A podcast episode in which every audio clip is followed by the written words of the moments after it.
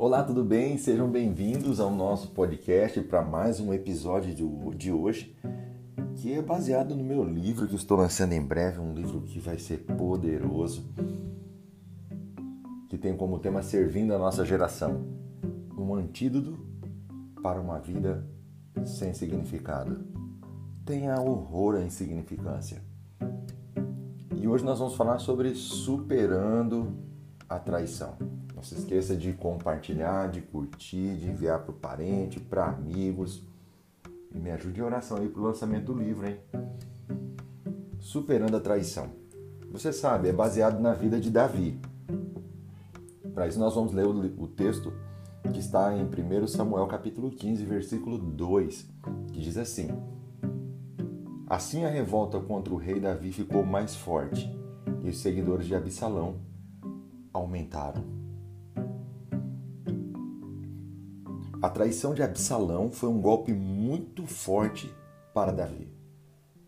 Um homem acostumado a enfrentar inimigos valentes e sempre sair vencedor, agora se depara com um inimigo bem diferente do que ele estava acostumado: o seu próprio filho. Um filho rebelde, insubmisso, violento e traidor, que por causa de suas atitudes erradas se distancia do seu pai e não aceita a disciplina e a instrução que vinha dele. Matou o próprio irmão, fugiu, então passa dois anos distante e quando volta, começa a difamar e a maquinar a queda do rei, dizendo às pessoas: Ah, se fosse eu o juiz aqui, então qualquer pessoa que tivesse uma questão ou um pedido poderia me procurar e eu faria justiça. Ele foi destruindo a imagem do seu pai e o seu propósito era maquinar, semear rebelião no reino de Israel. E o final dessa história de traição foi que Davi não conseguiu fazer as pazes com seu filho, Absalão, que acabou morrendo vergonhosamente, pendurado num carvalho e com o seu exército completamente vencido. Esse resumo que eu fiz dessa história demonstra que a traição é sempre baseada em meias verdades. E é um dos piores golpes que alguém possa receber de quem se deveria confiar. Quem sofre esse tipo de golpe, a traição, perde a direção e pode perder também o sentido da vida. Traição é uma infidelidade ou uma deslealdade que fere muito, porque sempre vem de alguém em que se deposita confiança. E, em consequência disso, torna-se muito difícil confiar na pessoa novamente e até mesmo de confiar em outras pessoas, fazendo de alguém traído uma pessoa muito desconfiada das intenções de todas as pessoas à sua volta. A traição nunca resulta em coisas boas. Além das feridas, das dores, da vergonha, pode até mesmo terminar em morte espiritual, emocional e até física. A verdade é que é mais difícil perdoar uma traição do que qualquer outra afronta que podemos sofrer. Mas eu quero te ensinar a vencer a traição, baseado na vida de Davi. Para isso eu quero ler o Salmo 55, do versículo 12 ao 14. Veja o que Davi disse. Com efeito, não é inimigo que me afronta. Se fosse, eu suportaria. Nem é o que me odeia que se exalta contra mim, pois dele eu me esconderia.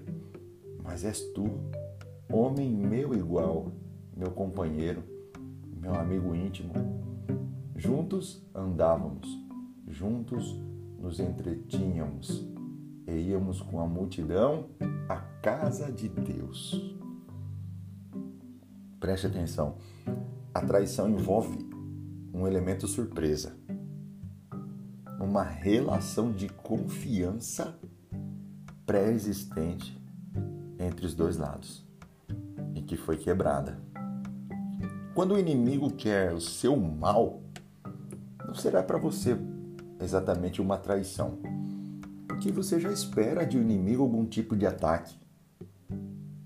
É exatamente isso que Davi está dizendo nesse salmo. Que se fosse um inimigo, ele suportaria. Mas sendo alguém que com ele andava, alguém que ele amava, isso era demais para ele, demais para a cabeça dele. Uma pessoa traída passa por uma avalanche de sentimentos, um turbilhão de emoções. E por mais que ela tente explicar, não encontra palavras para descrever tudo o que ela está sentindo e tudo o que está acontecendo dentro dela. E isso é demais para qualquer pessoa. É uma sensação de vazio, de impotência, de abandono até mesmo de autocondenação, de raiva, de dor, de tristeza. A frustração de quem é traída é extrema. E a pessoa que foi traída fica em estado de choque por muito tempo, caso ela não consiga superar logo essa traição. E apesar de toda essa mistura de sentimentos, é preciso saber que a vida continua, que o mundo não para. E você tem que continuar enfrentando o mundo lá fora, com um sorriso no rosto, mesmo que o seu coração esteja sangrando por causa da traição. E se você que está me ouvindo agora está passando por isso hoje, por uma traição, lembre-se de que você não é a primeira pessoa e nem será a última a viver essa experiência. Até mesmo o Senhor Jesus Cristo enfrentou a dor de ser traído por alguém próximo a ele. Lembra? Jesus disse para Judas assim: Judas, com um beijo, traís o filho do homem. É por isso que ele compreende perfeitamente o que sente uma pessoa traída, porque ele também foi. É por isso que só Deus pode ajudar uma pessoa traída a alcançar a cura, porque ele também foi. Em sua infinita misericórdia e graça, ele já proveu para você o favor que você precisa, a força necessária que vai te ajudar a superar a traição e fazer com que você saia vitorioso, vitoriosa dessa amarga experiência que é ser traído. Mas para isso você precisa encarar a realidade.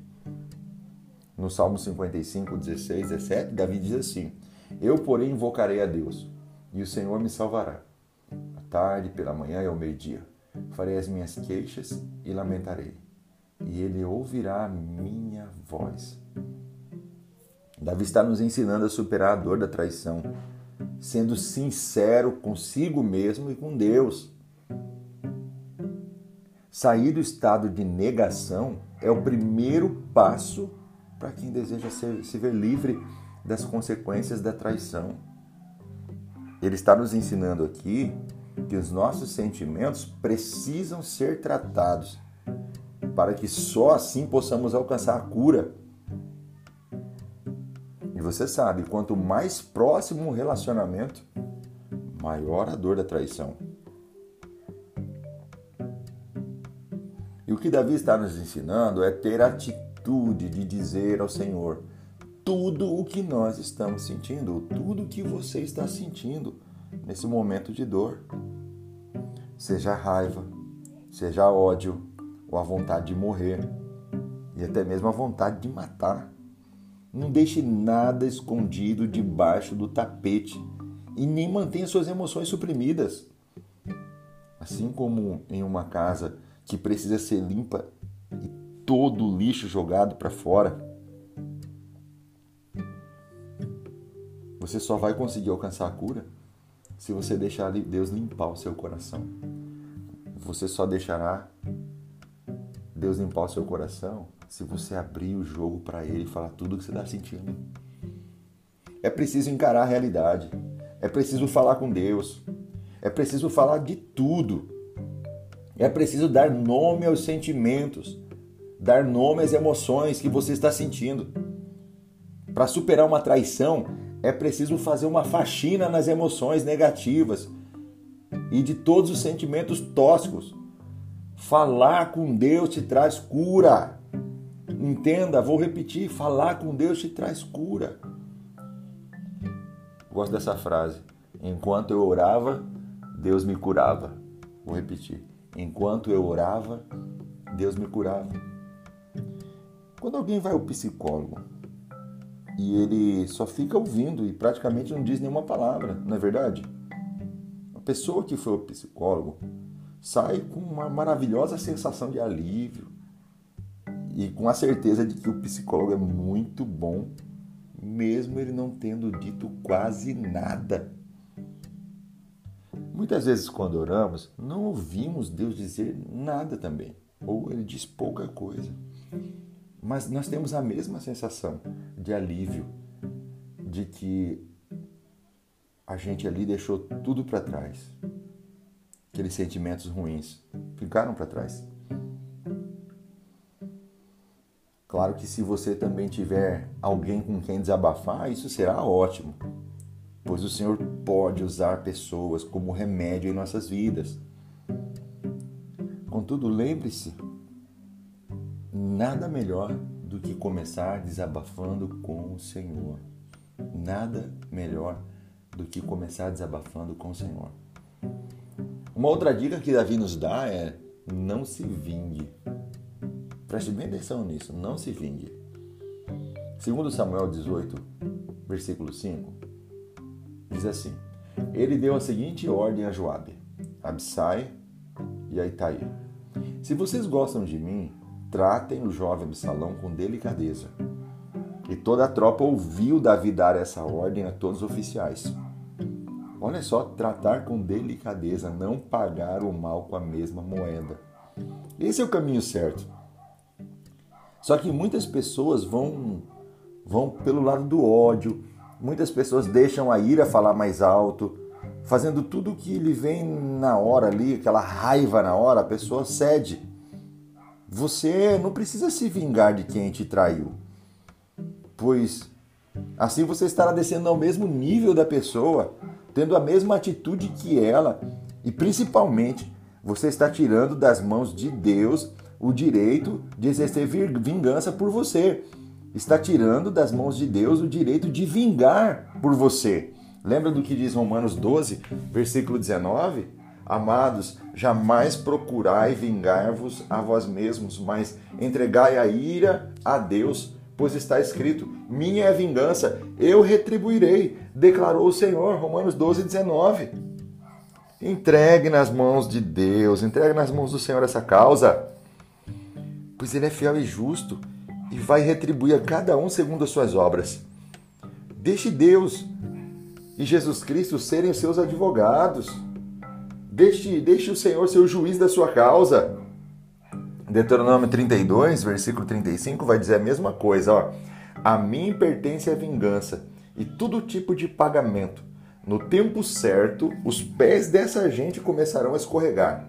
O dia da sua desgraça aproxima-se com pressa e o seu próprio destino se apressa sobre eles. Deuteronômio 32, 35. Um dos principais combustíveis para alimentar o sentimento de vingança é o vitimismo. Mas não adianta sentir pena de si mesmo.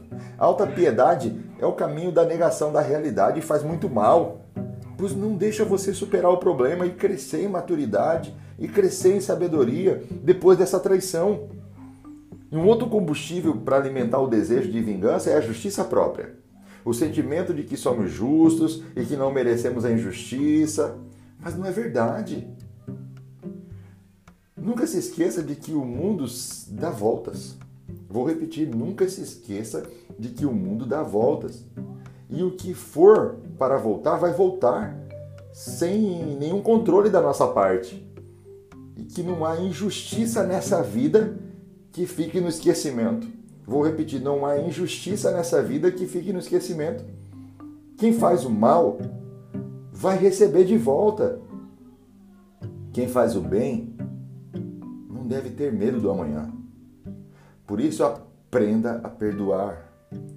Segundo Samuel 12, 10, diz assim: Agora, pois, a espada jamais se apartará da tua casa, porquanto me desprezastes, e tomastes a mulher de Urias, o Eteu, para ser tua mulher. O rei Davi tinha pecado por traição. Deus o perdoou, mas as consequências ficaram.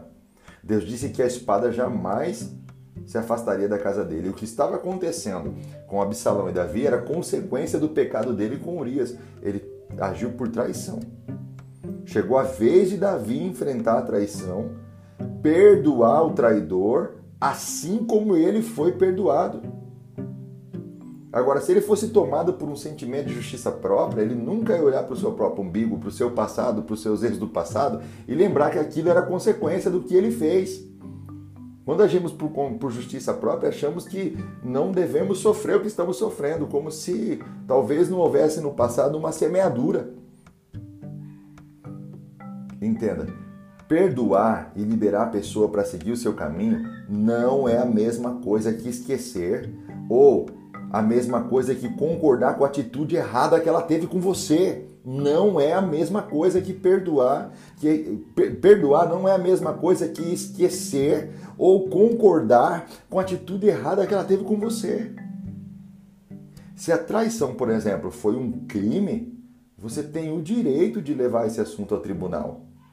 Mas no caso de Davi, a melhor maneira de superar foi perdoando o seu próprio filho, que era um traidor. Ele sentiu muito a morte de seu filho. Só que ele teve que reprimir a sua lamentação. Afinal, Absalão havia sido um traidor, estava colhendo as consequências das suas atitudes, principalmente por não ter se arrependido delas.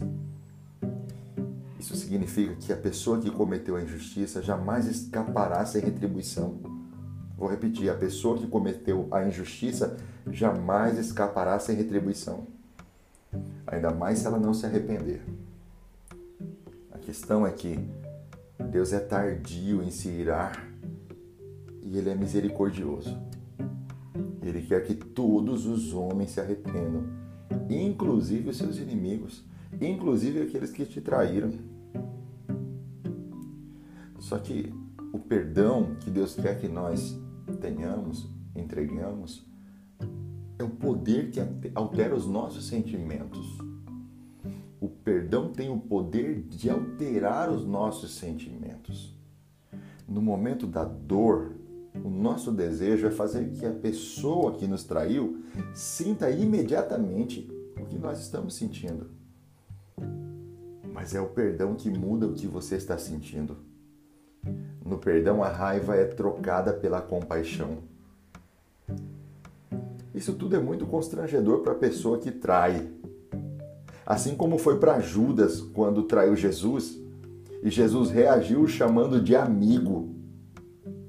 Por isso, nossa reação diante do mal, diante de uma traição, é retribuir com o bem e até mesmo amar os nossos inimigos e orar por aqueles que nos perseguem, bem dizendo até mesmo os que nos maldizem e o Senhor nos recompensará. Conforme diz Romanos 12, 20: Se o teu inimigo tiver fome, dá-lhe de comer. Se tiver sede, dá-lhe de beber. Agindo assim, amontoarás brasas vivas sobre a cabeça dele. Você já sofreu alguma traição? Quantas foram? E quais foram? Você se lembra? Como você reagiu diante de uma confiança quebrada? Você já se vingou de alguém que te traiu, que quebrou a sua confiança? Cite como você se sente agora por ter se vingado. Qual é a sensação que você tem? Supere. Supere a traição. Supere a traição perdoando não se vitimize. Vença a traição. Faça como Davi fez. Faça como Jesus fez. Supere a traição encarando a realidade, batendo com ela de frente. E lembre-se: enquanto eu orava, Deus me curava. Amém? Deus abençoe você. Até o próximo episódio. Não se esqueça de compartilhar e ó, em breve o lançamento do nosso livro aí, Servindo a Sua Geração, um antídoto para uma vida sem significado. Deus abençoe você, a sua casa, a sua família, hoje e sempre. Você aceita essa palavra?